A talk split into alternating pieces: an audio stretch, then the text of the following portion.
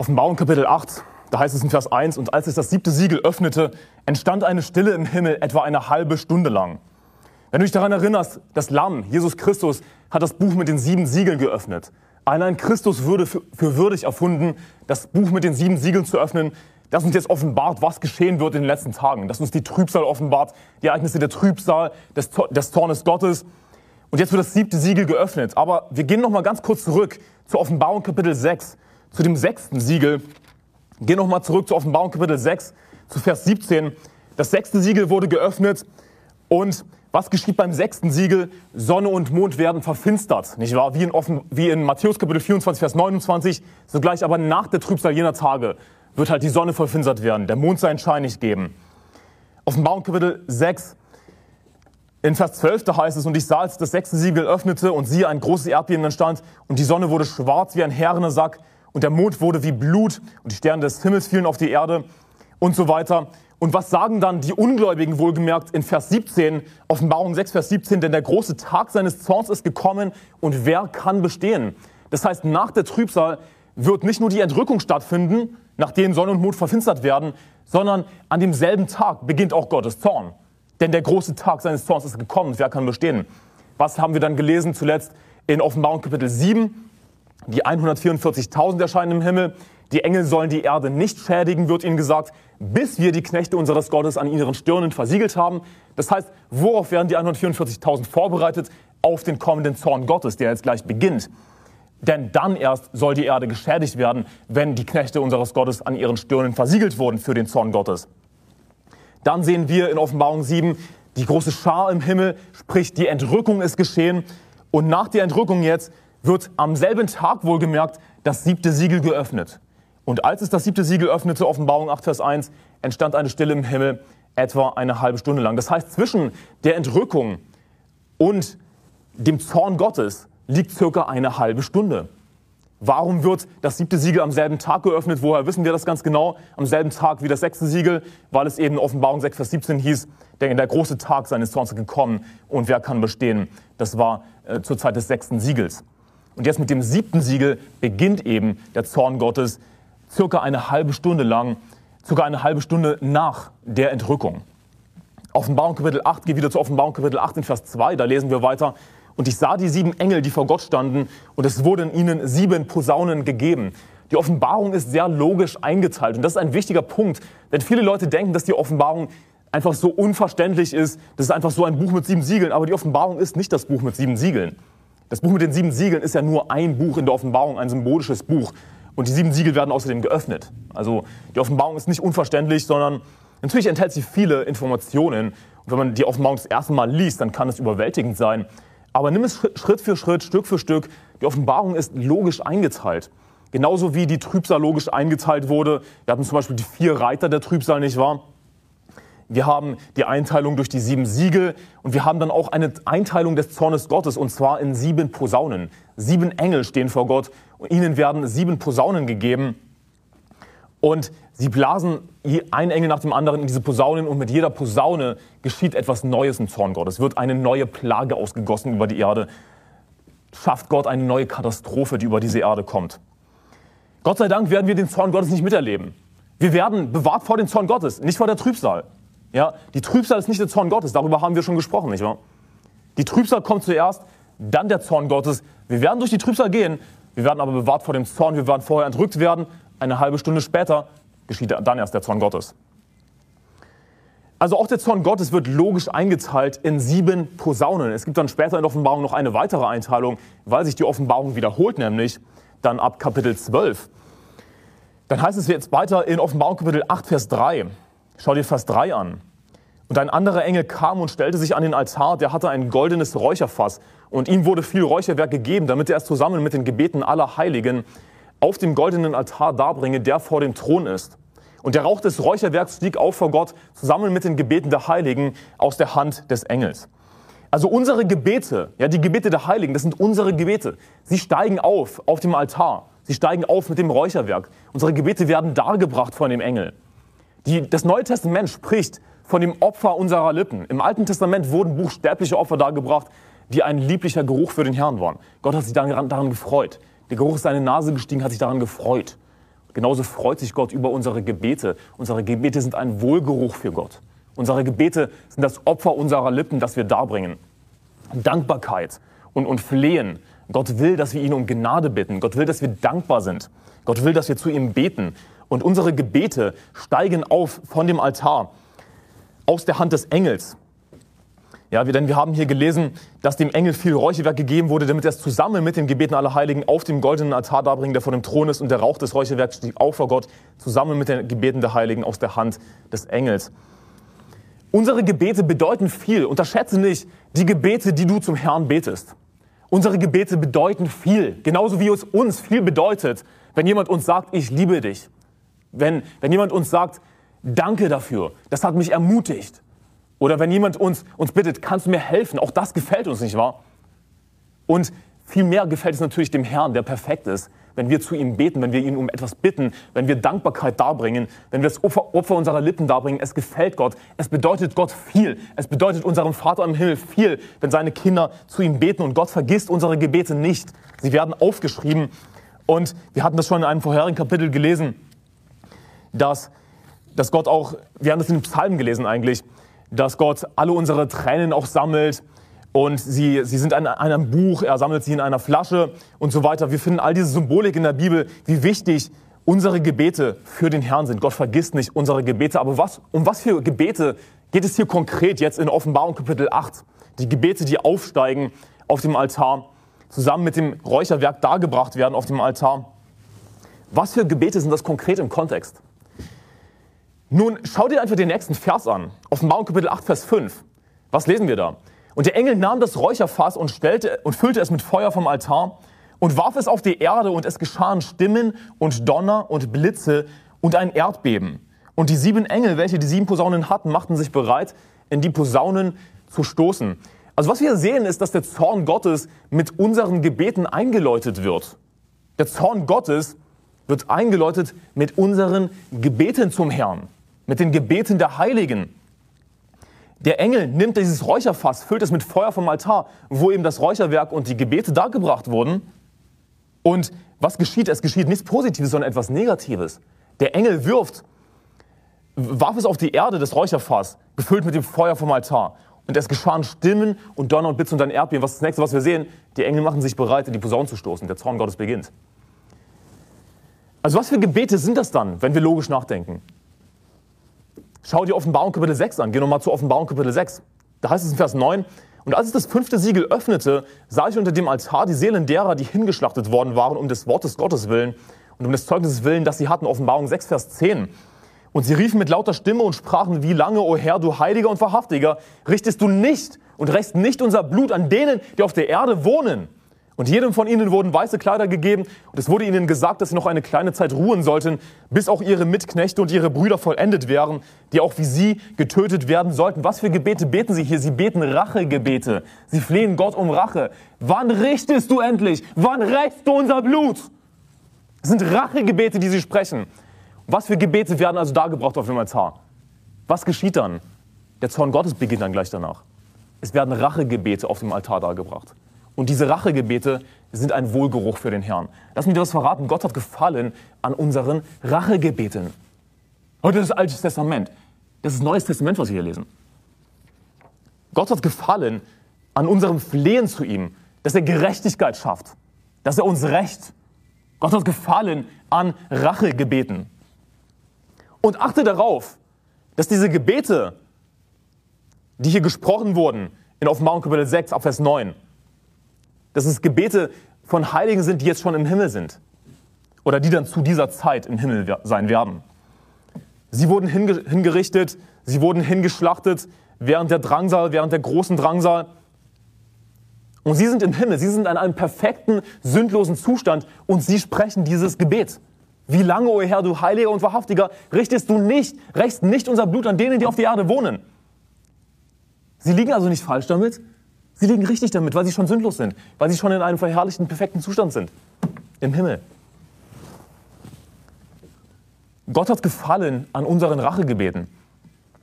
Ja, wir sollten Rachepsalmen beten. Ah, wie, ah, wie kannst du sowas beten? Sowas wie, hasse ich nicht, Herr, die dich hassen. Und verabscheue ich nicht, die widerlich aufstehen. Mit vollkommenem Hass hasse ich sie, sie sind Feinde für mich. Wie kannst du sowas sagen? Also bitte im Neuen Testament. Okay, rat mal, was im Neuen Testament geschrieben wird. Dass wir Psalmen singen sollen. Sollen wir dann also nur die Psalmen uns rauspicken, die, die liberalen Christen gefallen, die Freikirchenchristen gefallen heutzutage? Oder sollen wir nicht einfach mit dem gehen, was die Bibel sagt und Psalmen singen?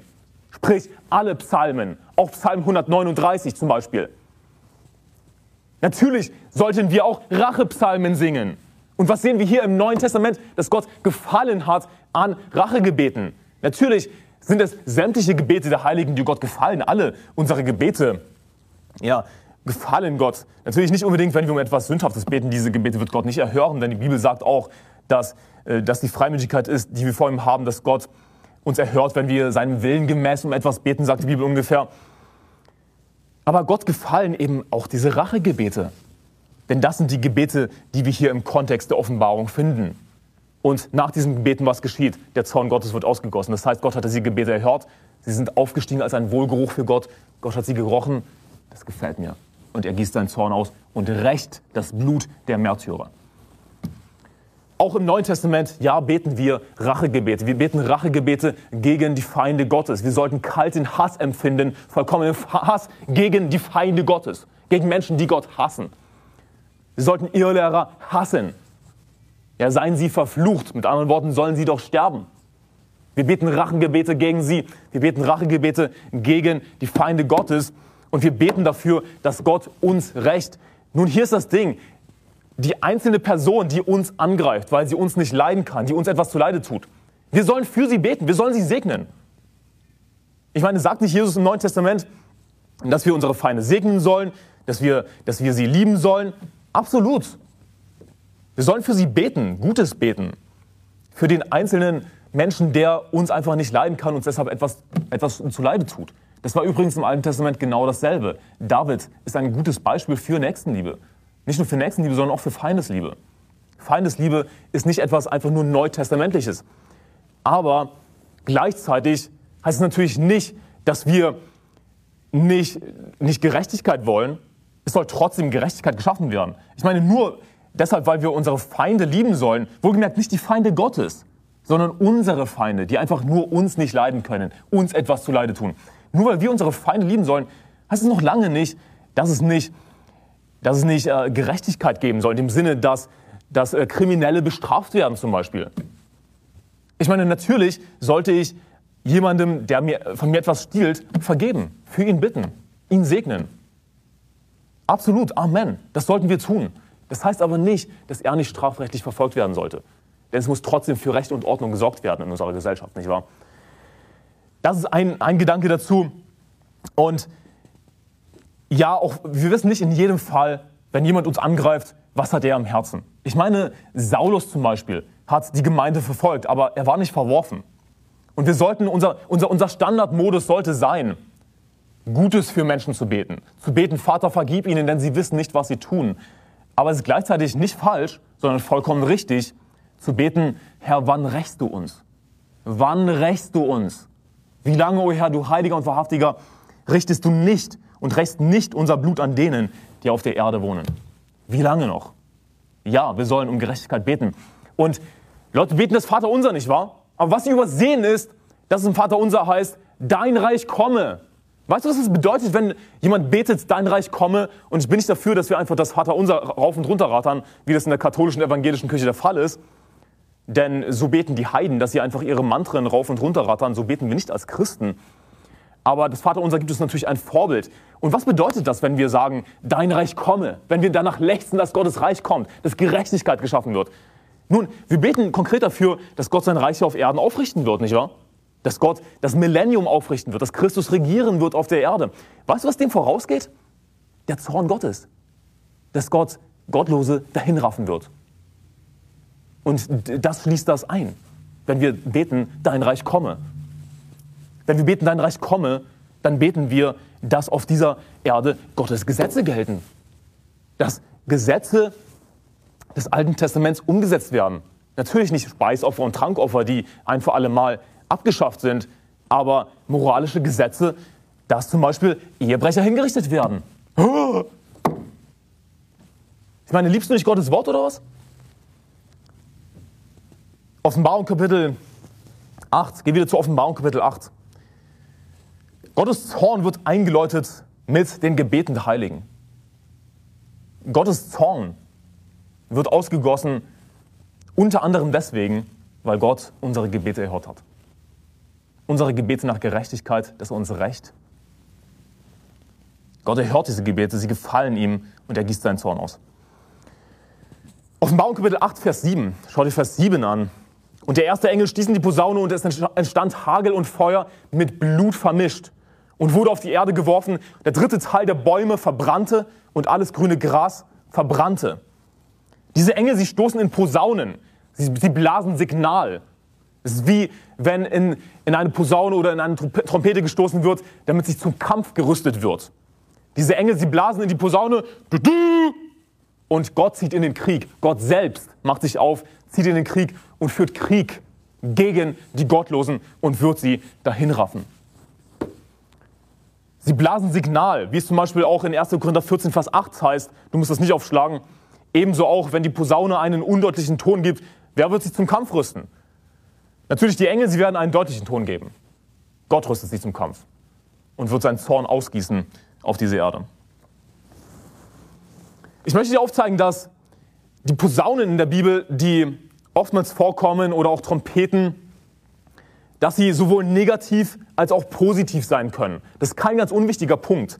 Denn beispielsweise auch wenn wir entrückt werden, da heißt es in Matthäus Kapitel 24, Vers 31, und er wird seine Engel aussenden mit starkem Posaunenschall. Nur hier, dieser Posaunenschall bei der Entrückung ist natürlich nichts Negatives, sondern was Positives. Der wird nicht zum Kampf gerüstet, sondern das ist, ich erkläre dir gleich, was es damit auf sich hat, das ist ein positiver Posaunenschall. Das ist kein Signalblasen zum Krieg. Du schlägst auf 4. Mose Kapitel 10, Vers 9. 4. Mose Kapitel 10, Vers 9. Ich lese die währenddessen vor aus 1. Korinther 15, Vers 51. Siehe, ich sage euch ein Geheimnis. Wir werden zwar nicht alle entschlafen, wir werden aber alle verwandelt werden. Plötzlich in einem Augenblick zur Zeit der letzten Posaune. Denn die Posaune wird erschallen und die Toten werden auferweckt werden, unverweslich. Und wir werden verwandelt werden. Was ist mit der letzten Posaune gemeint? Nun, das ist nicht die letzte Posaune des Zornes Gottes. Wir werden schon vor dem Zorn entrückt. Das sind also andere Posaunen, die hier gemeint sind. Zur Zeit der letzten Posaune, was ist das? Matthäus 24, Vers 31, und er wird seine Engel aussenden mit starkem Posaunenschall. Und sie werden seine Auserwählten versammeln von vier Windrichtungen her, von einem Ende des Himmels bis zum anderen. Also da geht es um die Entrückung. Die Engel werden kommen mit starkem Posaunenschall. Aber hier wird, wie gesagt, nicht zum Krieg gerüstet, hier wird nicht Signal geblasen, sondern das ist positiv gemeinter Posaunenschall, dass wir entrückt werden, dass wir endgültig gerettet werden. Du bist in 4. Mose 10, Vers 9. Da heißt es, und wenn ihr in die Schlacht zieht in eurem Land gegen euren Feind, der euch bedrängt, so sollt ihr Lärm blasen mit den Trompeten, damit an euch gedacht wird vor dem Herrn, eurem Gott, und ihr von euren Feinden errettet werdet. Oftmals, wenn wir äh, diese, von diesen Posaunen lesen, denken wir, ja gut, da wird Signal geblasen, da wird zum Krieg gerüstet. Das ist auch in vielen Fällen richtig, aber nicht immer, sondern hier sehen wir ein Beispiel, das sollten die Kinder Israels in die Trompeten blasen, damit ihrer vor Gott gedacht wird, dass er sie errettet. Und genau dasselbe sehen wir eben bei der Entrückung. Genau dasselbe, dass wir eben, dass unserer vor Gott gedacht wird, dass wir errettet werden, dass wir entrückt werden. 3. Mose 23, Vers 23, schlage ein paar Seiten zurück zu 3. Mose Kapitel 23, Vers 23, da heißt es, und der Herr redete zu Mose und sprach, 3. Mose 23, 24, rede zu den Kindern Israels und sprich, im siebten Monat, am ersten des Monats, soll ein Ruhetag für euch sein, ein Gedenken unter Hörnerschall, eine heilige Versammlung. Ihr sollt keine Werktagsarbeit verrichten, sondern dem Herrn ein Feueropfer darbringen. Wann geschieht dieses Fest, diese, dieses Gedenken unter Hörnerschall? Wann geschieht das?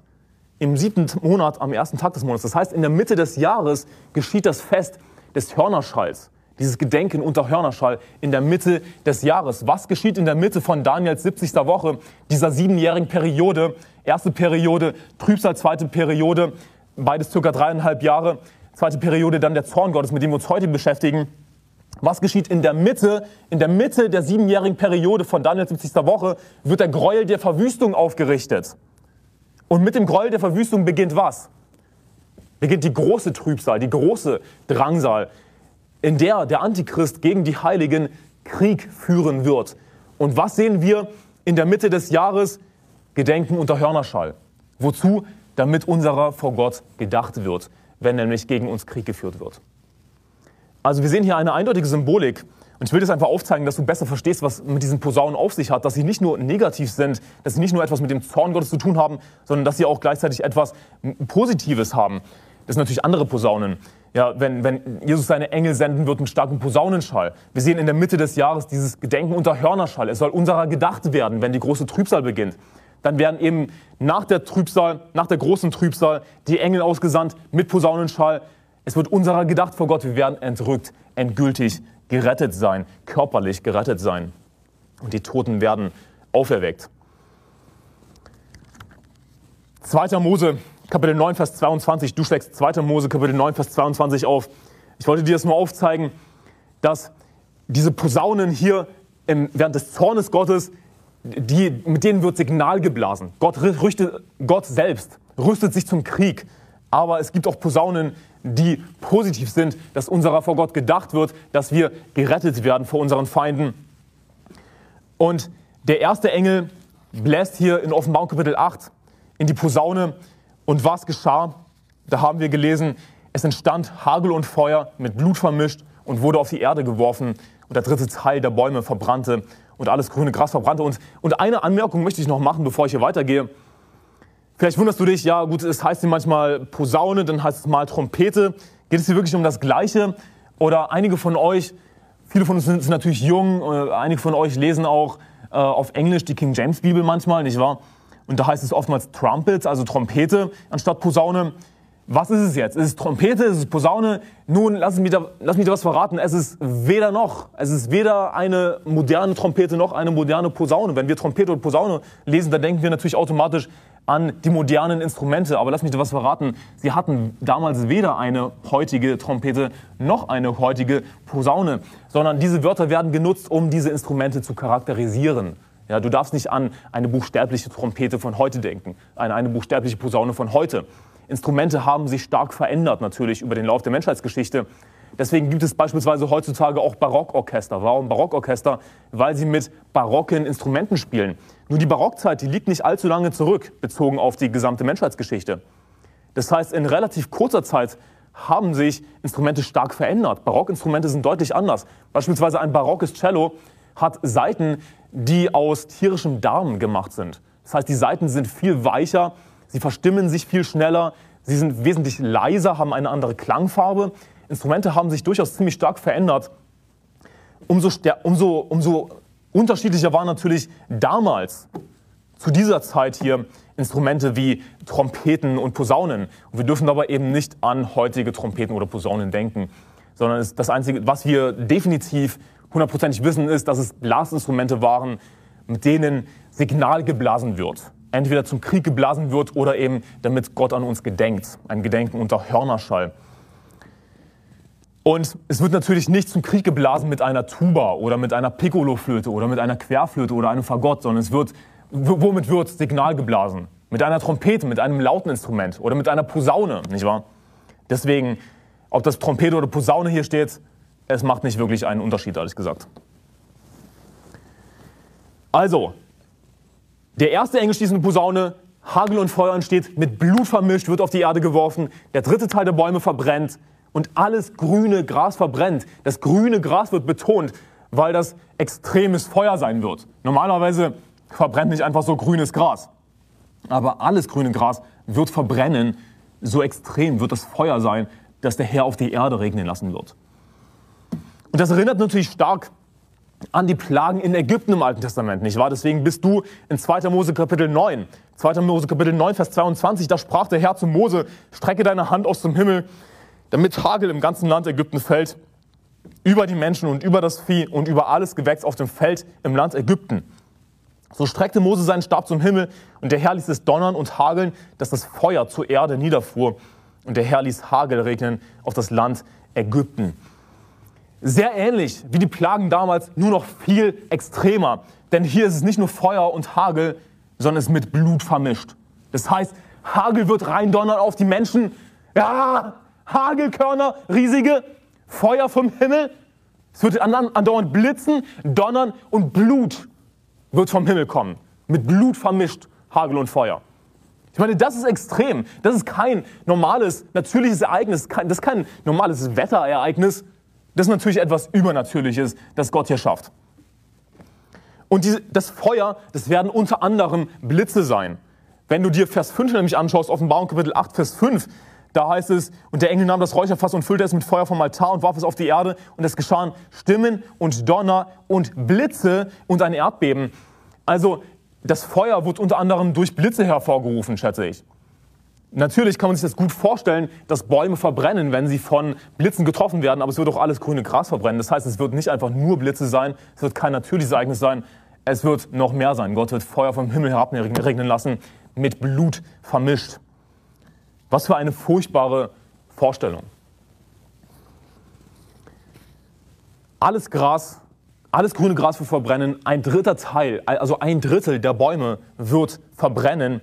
Und etwas, was vielleicht nicht so auf den ersten Blick auffällig hier ist, aber etwas, was man hier in Betracht ziehen sollte, ist der Fakt, dass dadurch, dass ein Drittel der Bäume verbrennt, wesentlich weniger CO2 umgewandelt wird in Sauerstoff, nicht wahr? Das ist wichtig zu beachten. Du wirst dann auch später sehen, warum.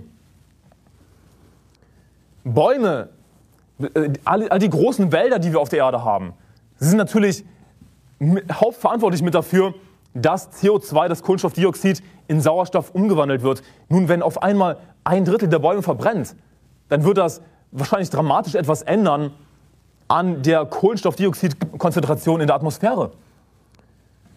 Schlage du Offenbarung Kapitel 16 auf, Offenbarung Kapitel 16. Und es wird für einen stärkeren Treibhauseffekt sorgen. Ich meine, der Treibhauseffekt ist kein Hokuspokus. Ich meine, wir sind keine Klimaaktivisten, wir schlagen nicht Alarm, wenn es ums Klima geht. Wir gehören nicht zu dieser letzten Generation. Das ist alles Quatsch. Äh, Gott wird selbst einen Klimawandel herbeiführen. Also der Klimawandel, der wirklich die Erde zerstören wird, der wird von Gott gewollt sein. Den wird Gott selbst schaffen. Okay? Deswegen machen wir uns keine Sorgen um das Klima. Aber natürlich gibt es den Treibhauseffekt. Und wenn ein Drittel der Bäume verbrennt, nun, das wird wahrscheinlich etwas ändern an der Treibhausgaskonzentration in der Atmosphäre. Und das wird extreme Folgen haben. Offenbarung Kapitel 16, wenn du dich daran erinnerst, ich habe schon erklärt, dass in Offenbarung Kapitel 12 ein Bruch geschieht im Buch der Offenbarung. Mit Kapitel 12 geht es auf einmal wieder von vorne los. Und zwar ganz von vorne mit der Geburt Jesu Christi. Und dann sehen wir in Offenbarung Kapitel 13 die Trübsal, Offenbarung Kapitel 14 die Entrückung, also es beginnt alles wieder von vorne und es ist dieselbe logische Reihenfolge. Dann in Offenbarung Kapitel 16 kommen wir zu diesen Plagen. Und da heißt es in Offenbarung Kapitel 16 in Vers 8, und der vierte Engel goss seine Schale aus auf die Sonne und ihr wurde gegeben, die Menschen mit Feuer zu versengen. Und die Menschen wurden versenkt von großer Hitze und sie lästerten den Namen Gottes, der Macht hat über diese Plagen und sie taten nicht Buße, um ihm die Ehre zu geben. Also es wird einen extremen Klimawandel geben, was wir hier sehen. Gott selbst wird den Klimawandel bringen, der diese Erde zerstören wird. Erhöhte Sonnenaktivität, dass die Menschen versenkt werden von der Sonne. Dass sie schreien, die Sonne versenkt uns. Extremer Klimawandel, also du hast die Sonne, die die Menschen versenkt, dann gleichzeitig ein Drittel der Bäume fehlt, alles grüne Gras verbrennt.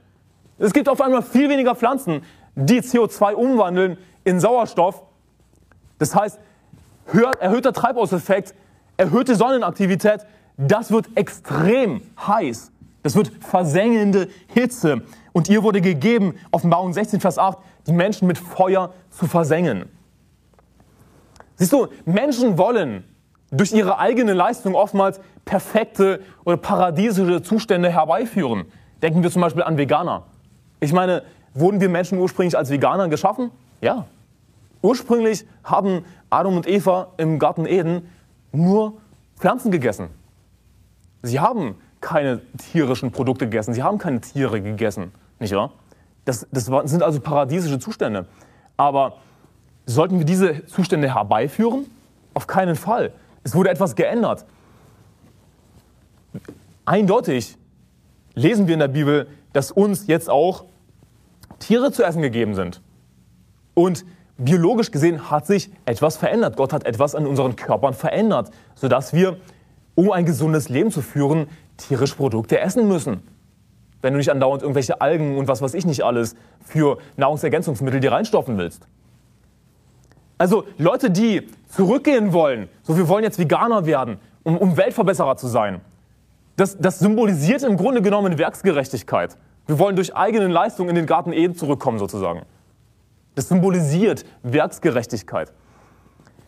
Und Menschen haben immer diese Vorstellung, wir können das alles verbessern. Wir sind diese Weltverbesserer. Wir können zu perfekten oder zu, zumindest zu besseren Zuständen zurückkehren. Können wir oftmals nicht. Und ich sage nicht, ja, verstehe mich nicht falsch, wenn ich das jetzt sage. Natürlich, es ist nichts daran falsch, Fleisch zu essen. Jesus Christus hat Fleisch gegessen, okay? Nur um das nochmal klarzustellen. Weil sich ganz einfach etwas verändert hat. Aber wir werden nicht mehr zum Garten Eden zurückkehren. Die Zeit ist vorbei. Und Leute wollen heutzutage den Klimawandel aufhalten, nicht wahr? Sie denken, oh, der Klimawandel, wird die, der wird die Erde zerstören. Sie wollen den Klimawandel aufhalten. Was sie wirklich aufhalten wollen, ist eigentlich den Zorn Gottes. Aber du kannst nicht einfach durch eigene Leistung den Zorn Gottes aufhalten. Du kannst gar nicht den Zorn Gottes aufhalten.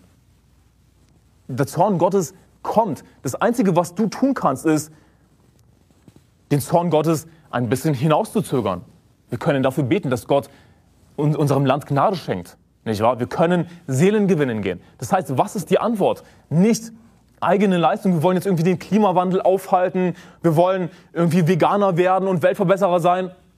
Nein. Das symbolisiert im Grunde genommen Wechselgerechtigkeit. Sondern was sollen wir tun? Die Antwort ist eine geistliche. Die Antwort ist immer das Evangelium. Die Antwort ist immer Seelen gewinnen.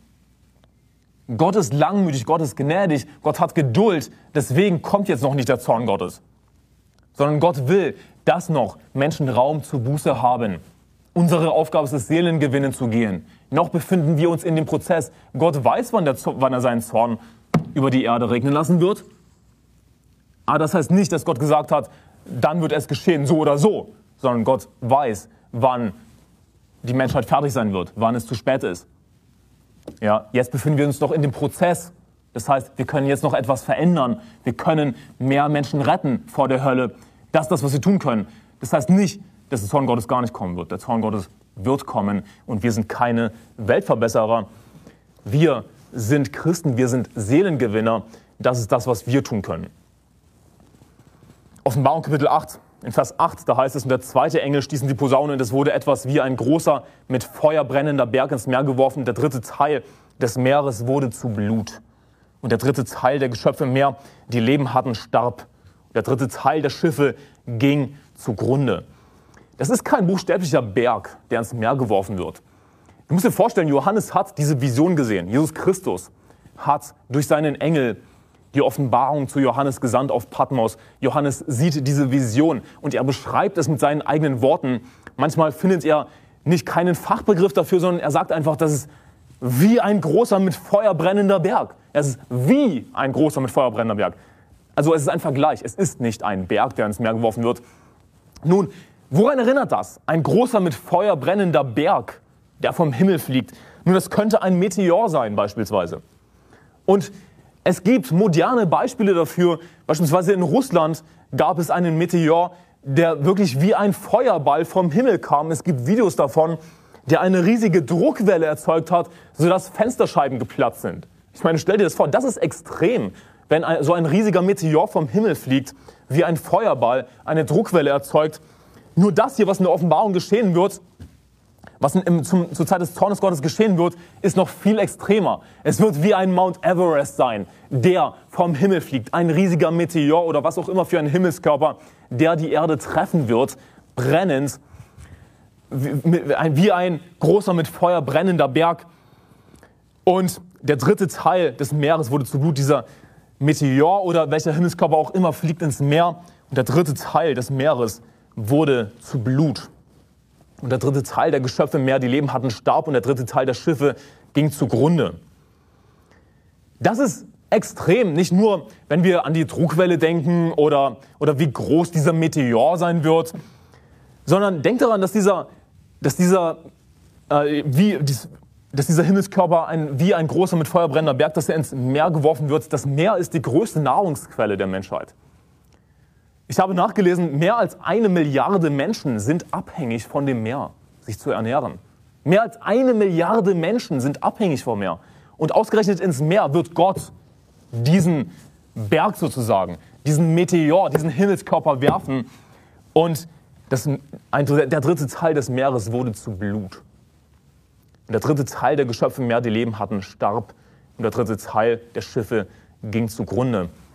Nicht nur das, ein Haufen Fische im Meer sterben, die eine extrem wichtige Nahrungsquelle sind für so viele Menschen auf der Erde.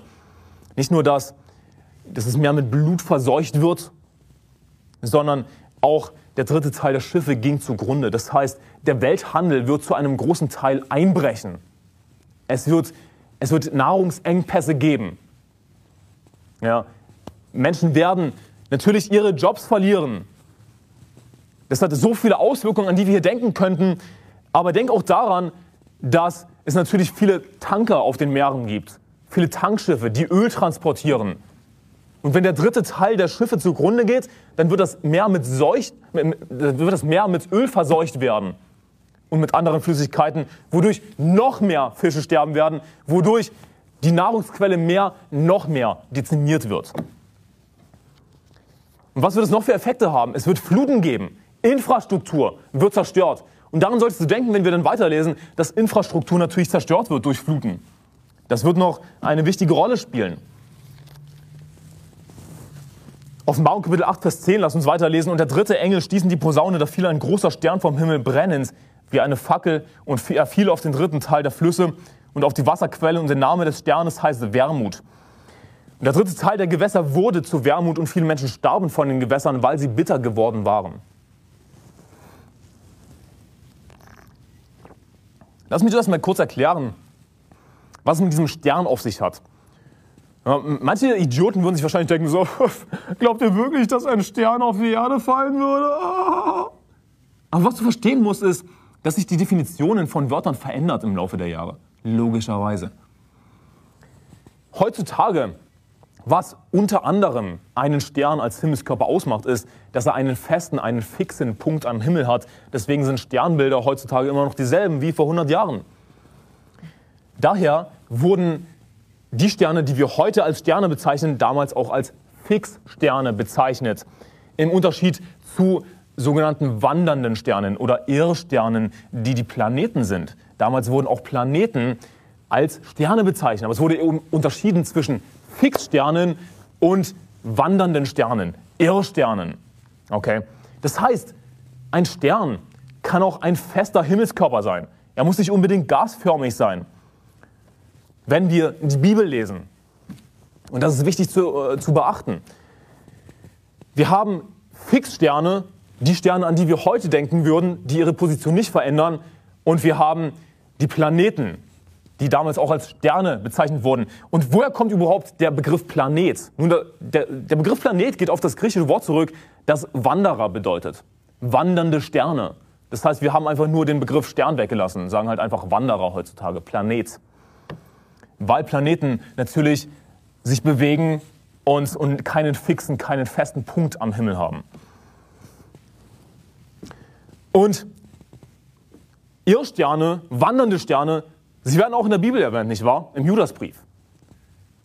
Äh, wo es heißt im Judasbrief, ich versuche mich jetzt daran zu erinnern, diese sind Schandflecken bei euren Liebesmalen und schmausen mit euch, indem sie ohne Scheu sich selbst weiden, Wolken ohne Wasser von Winden umhergetrieben, unfruchtbare Bäume im Spätherbst zweimal erstorben entwurzelt, wilde Wellen des Meeres, die eigene Schande ausschäumen, Irrsterne, denen das Dunkel der Finsternis in Ewigkeit aufbewahrt ist. Also Irrlehrer werden als Irrsterne bezeichnet. Als Irrsterne. Der Teufel imitiert Christus. Der Teufel versucht Gott zu imitieren, nicht wahr? Deswegen er, er hat seine eigenen Sterne, nicht wahr? Er hat seine Irrlehrer, er hat seine falschen Propheten, er hat seine Dämonen. Und Irrlehrer, was charakterisiert sie? Dass sie eben nicht fest sind in der Lehre. Sie sagen mal dies, mal das. Sie gehen hin und her. Sie irren umher. Sie wandern umher. Im Gegensatz zu den Fixsternen, im Gegensatz zu dem Fixstern, zu der Sonne, die Jesus Christus repräsentiert. Aber ich versuche jetzt nicht vom Thema abzukommen. Zu dieser Symbolik kann man noch viel, viel mehr sagen. Das wäre eigentlich eine eigene Predigt wert. Aber ich will dir nur zeigen, dass ein Stern in der Bibel nicht unbedingt das ist, woran wir denken. Ein Stern in der Bibel ist einfach ein Himmelskörper. Und natürlich sagen wir auch heutzutage noch Sternschnuppe, auch wenn eine Sternschnuppe nach heutiger Definition kein Stern ist. Also auch heutzutage nutzen wir den Begriff Stern auf andere Art und Weise. Es wird dieser Stern vom Himmel fallen, brennend wie eine Fackel, auch wahrscheinlich irgendein Meteor, irgendein Himmelskörper, Körper, der vom Himmel herabstürzen wird. Und er fiel auf den dritten Teil der Flüsse und auf die Wasserquellen. Der Name des Sternes heißt Wermut. Und der dritte Teil der Gewässer, der Gewässer wurde zu Wermut. Wermut ist ein bitteres Kraut. Und viele Menschen starben von den Gewässern, weil sie bitter geworden waren. Was die Bibel hier mit bitter meint, ist, dass das Wasser ungenießbar wurde. Wenn wir an verschiedene Geschmacksrichtungen denken, süß, sauer, salzig, bitter, die meisten Geschmacksrichtungen mögen wir, aber bitter ist meistens ungenießbar eigentlich. In den wenigsten Fällen ist bitter wirklich genießbar. Ich meine, Kaffee ist ein bisschen bitter, Kaffee kann man genießen, aber meistens sind bittere Sachen ziemlich eklig. Also was die Bibel uns damit hier eigentlich sagen möchte, ist, dass, es, dass die Gewässer ungenießbar wurden. Sie wurden unbrauchbar. Das ist die hauptsächliche Aussage dieses Textes hier. Der Stern heißt Wermut. Also der Stern ist natürlich nicht buchstäblich Wermut, sondern was er anrichten wird, ist, dass die Gewässer bitter, ungenießbar werden wie Wermut. Nun, hier ist ein interessanter Fakt. Ukrainisch, ja, das Wort Wermut auf Ukrainisch heißt Tschernobyl. Tschernobyl ist das ukrainische Wort für Wermut. Also, woran erinnert das? Es erinnert an die Katastrophe von Tschernobyl, als das Atomkraftwerk äh, die, die Katastrophe geschehen ist. Und natürlich radioaktive Verseuchung geschehen ist. Also dieser Stern fällt vom Himmel und er wird wahrscheinlich ein Atomkraftwerk treffen. Dieser Himmelskörper fällt vom Himmel und wird für eine atomare Katastrophe sorgen. Und das Wasser wird natürlich verseucht werden. Es wird ungenießbar werden. Es wird unbrauchbar werden. Und atomare Katastrophen sind extrem, haben jahrzehntelange, ja wenn nicht hundert Jahre lange Folgen, die wir dann zu tragen haben. Und wenn Gott so eine Katastrophe bringt, dann gibt es keine Maßnahmen dagegen. Dann gibt es kein Entfliehen vor dieser atomaren Katastrophe. Und wenn du dir denkst, Anselm, das ist nicht, was das bedeutet, dann erklär du mir, was das bedeutet. Ich meine, wenn wir daran denken, dass, wenn dieser Stern vom Himmel fallen wird, und auf den dritten Teil der Flüsse, auf die Wasserquellen fallen wird. Dadurch die Gewässer bitter werden, ungenießbar, unbrauchbar werden und der Name einfach zufälligerweise, nicht zufälligerweise Wermut ist, was auf Ukraine Tschernobyl ist, ist da wirklich von so weit hergeholt zu sagen, dass es sich um eine atomare Katastrophe handeln wird. Ich meine, das ist eine logische Interpretation. Lass mich dir vorlesen, was man auf Wikipedia über Fukushima lesen kann. Es wurden fünf Optionen für den langfristigen Umgang mit kontaminiertem Wasser diskutiert. Verpressung im Untergrund, kontrollierte Freisetzung ins Meer, kontrolliertes Verdampfen, Wasserstofffreisetzung und Verfestigung mit un untertägiger Endlagerung. Die Einleitung ins Meer wurde schließlich als praktikabelste Methode angesehen, begann im August 2023 und soll über 30 Jahre dauern. Über 30 Jahre wird es dauern, bis das, bis das kontaminierte Wasser von Fukushima, unter anderem Kühlwasser, Schritt für Schritt ins Meer eingeleitet wird. Es wird Schritt, und Schritt für Schritt in den Ozean eingelassen. So aufwendig ist es, mit kontaminiertem Wasser umzugehen. Ist es davon weit hergeholt zu sagen, dass Gott eine atomare Katastrophe herbeiführen wird? Wenn Gott seinen Zorn ausgießt über diese gottlose Welt, die ihn lästern, ihm nicht die Ehre geben wollen, wenn sie versenkt werden von der Hitze, von der Sonne. Gott wird seinen Zorn über sie ausgießen, wird eine atomare Katastrophe herbeiführen. Und dann wird nicht diskutiert über die praktikabelste Methode. Dann gibt es keine Methoden mehr. Dann gibt es kein Entfliehen mehr, wenn Gott selbst so eine Katastrophe herbeiführt. Dann gibt es keine Maßnahmen mehr dagegen, die dann noch 30 Jahre dauern, denn dann wird schon Gottes Zorn längst vorüber sein und die Gottlosen werden dahingerafft sein. Offenbarung Kapitel 8, Vers 12. Schau dir weiter Offenbarung Kapitel 8, Vers 12 an. Da heißt es, und der vierte Engel stießen die Posaune, da wurde der dritte Teil der Sonne, der dritte Teil des Mondes und der dritte Teil der Sterne geschlagen, damit der dritte Teil von ihnen verfinstert würde und der Tag für den dritten Teil seiner Dauer kein Licht habe und die Nacht in gleicher Weise. Also ein Drittel der Sonne, ein Drittel des Mondes, ein Drittel der Sterne, sie werden verfinstert werden. Sie werden nicht mehr leuchten, kein Licht geben. in der Nacht wird es gar kein Licht geben. Du wirst dich gar nicht mehr orientieren können an den Sternen, gar nicht mehr orientieren können am Mond. Der Tag, ein Drittel seiner Dauer, wird komplett verfinstert sein. Du wirst gar nichts mehr sehen können. Das sind extreme Zustände, was auch wieder an die Plagen in Ägypten erinnert, wo die Finsternis mit den Händen zu greifen war, so wird es beschrieben ungefähr weil die Finsternis so dramatisch war. Also stell dir vor, das, das Bild, das sich hier ergibt daraus, aus dem, was wir bisher gelesen haben. Ein Drittel der Bäume verbrennen. Ja? Es, es wird Katastrophen geben, Treibhausgaskonzentration steigt, alles grüne Gras verbrennt. Dann auf Mount Kapitel 16 haben wir gelesen, die Sonne wird auf der einen Seite die Menschen versengen Gleichzeitig werden aber Sonne, Mond und Sterne für den dritten Teil des Tages verfinstert. Könnte man sich ja denken, na gut, es äh, ist ja dann eigentlich gut, wenn es dann lange Nächte gibt. Dann werden, wird man zumindest eine lange, kühle Nacht haben. Wenn die Sonne am Tag die Menschen versenkt. Aber ist das wirklich so? Hier ist ein interessanter Fakt, den ich gelernt habe in Vorbereitung auf diese Predigt. Die durchschnittliche Temperatur nachts steigt schneller an als die Temperatur tagsüber, bezogen auf die gesamte globale Erwärmung der Erde. Also bezogen auf die gesamte globale Erwärmung der Erde steigen die durchschnittlichen Nachtstemperaturen schneller an, und zwar circa doppelt so schnell wie die durchschnittlichen Temperaturen tagsüber.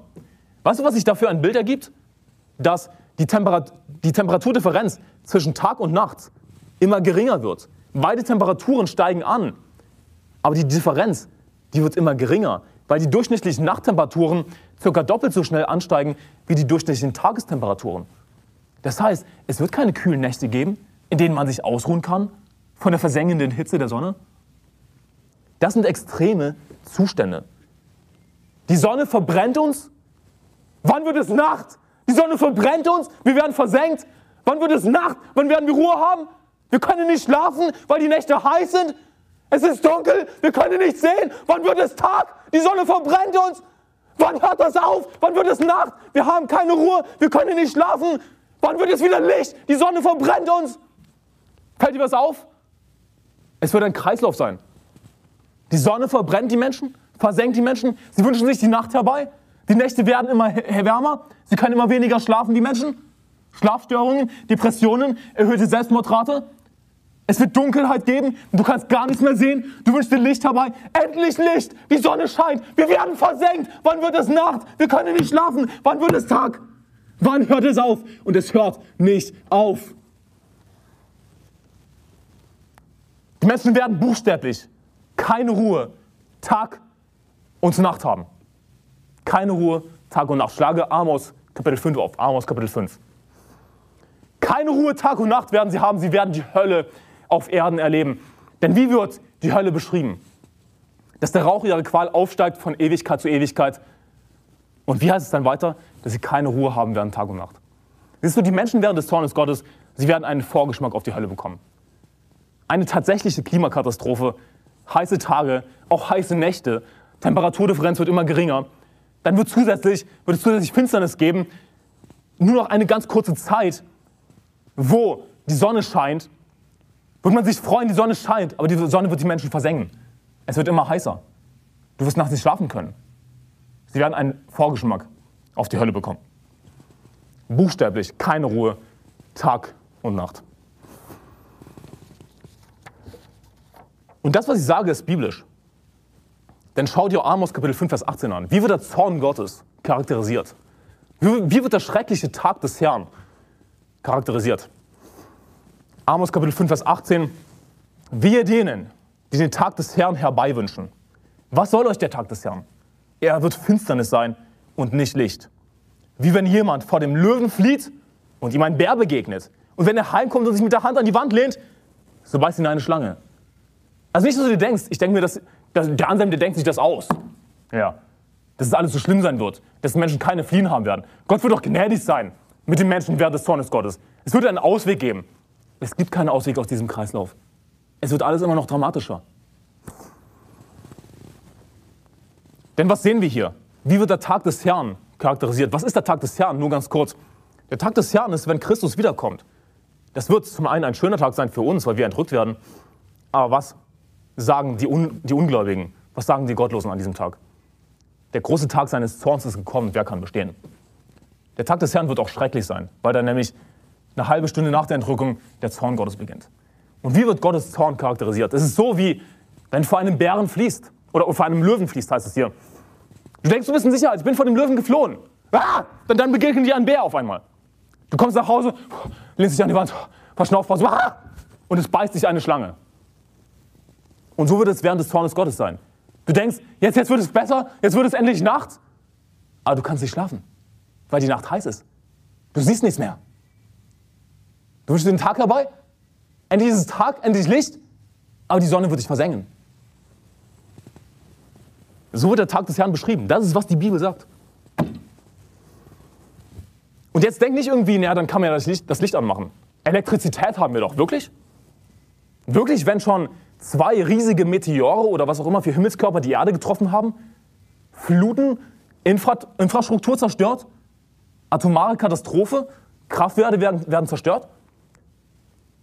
Kannst du wirklich dann einfach so das Licht anschalten? Wahrscheinlich nicht.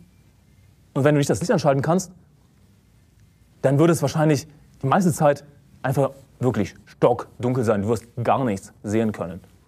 Denn Sonne und Mond und die Sterne, sie werden kein Licht geben. Offenbarung Kapitel 8, Vers 13. Und ich sah und hörte einen Engel, der in der Mitte des Himmels flog und mit lauter Stimme rief, wehe, wehe, wehe denen, die auf der Erde wohnen, wegen der übrigen Posaunenstöße der drei Engel, die noch in die Posaune stoßen sollen. Gott sei Dank kommen wir nicht in den Zorn Gottes. Ja, weißt du, ich, ich habe Bock auf die Trübsal, aber ich habe nicht Bock auf den Zorn Gottes. Und ich werde auch nicht in den Zorn Gottes kommen. Denn Gott sei Dank werden wir bewahrt vor dem Zorn. Wir werden nach der Trübsal entrückt werden. Wir sind raus hier. Ich meine, Gott sei Dank. Warum sollte ich Bock auf die Trübsal haben? Warum sage ich sowas? Nun, weil das Leiden während der Trübsal, besonders während der großen Trübsal, ein Ende haben wird. Siehst du, wir als Christen, wir leiden, ja. Aber wir leiden mit einem Ziel. Wir leiden mit Hoffnung. Wir leiden mit Sicht auf die Belohnungen. Wir leiden mit einem Ende. Wir leiden mit Sinn. Aber was ist mit den Menschen, die während des Zornes Gottes leiden? Die Menschen während des Zornes Gottes, die Gottlosen, sie werden auch leiden. Aber sie leiden ohne Ziel, sie leiden ohne Hoffnung, sie leiden ohne Ende. Gott sei Dank, dass wir nicht in den Zorn Gottes kommen. Gott sei Dank, dass Gott uns liebt, dass Gott uns errettet hat. Und es gibt Menschen, während des Zornes Gottes, die gerettet werden. Nicht viele werden das wahrscheinlich sein, aber es werden noch Menschen gerettet werden. Denn was ist zum Beispiel mit Kindern, die geboren wurden während der Trübsal? Ja, und sie sind vielleicht schon alt genug, ja, dass sie das Evangelium verstehen können. Das heißt, dass sie Errettung brauchen. Und sie kommen den Zorn Gottes. Nun, die 144.000, sie werden das Evangelium verkündigen. Es wird Menschen geben, besonders junge Menschen wahrscheinlich, die gerettet werden. Aber die meisten Menschen zu dieser Zeit, für die wird es zu spät sein. Weil die meisten wahrscheinlich zu dieser Zeit schon das Zeichen des Tieres angenommen haben und für sie wird es keine Hoffnung mehr geben. Der Zorn Gottes treibt uns dazu, er treibt uns dazu, Menschen zu retten. Denn ich will nicht, dass Menschen leiden ohne Ende. Leiden werden wir ja, aber als Christ kannst du leiden mit Ziel, mit Hoffnung, mit Sicht auf Belohnung kannst du leiden mit Ende. Und der Zorn Gottes treibt uns dazu, Menschen zu erretten vor der Hölle. 2. Korinther 5, Vers 11 sagt, in dem Bewusstsein, dass der Herr zu fürchten ist, suchen wir daher, die Menschen zu überzeugen. Lass uns beten. Herr, wir danken dir für dein herrliches Wort. Wir danken dir, Herr, für deinen gerechten Zorn. Und wir danken dir, Herr, dafür, dass du unsere Gebete hörst und dass du deinen Zorn ausgießen wirst über die Erde. Dein Zorn ist gerecht, Herr. Und auch wenn es schwer für uns vorstellbar ist, Herr, wie das alles sein wird, Herr, und wie furchtbar es sein wird, Herr, wir vertrauen auf dich, dass du gerecht bist, Herr. Und alles gehört dir. Du hast alles geschaffen, Herr. Du schuldest uns nichts, Herr. Danke für Errettung, danke für deinen Sohn Jesus Christus, den du geopfert hast für uns, Herr. Und ich bitte dich, Herr, hilf uns, Seelengewinn zu gehen, mehr zu tun für dich. Erfüll uns mit deinem Heiligen Geist. Bitte segne die Seelengewinn-Marathon. Und Herr, bitte schenk Deutschland noch Gnade. Bitte habe noch Geduld. Und Herr, dein Zorn ist groß über dieses Volk, Herr, das gottlos ist, das abgefallen ist von dir, Herr. Und lass uns bitte deinen Zorn erkennen, hilf uns Sünde zu hassen, denn Herr, du hast Sünde und hilf uns, Menschen zu retten. Und wir beten das im Namen Jesu Christi. Amen.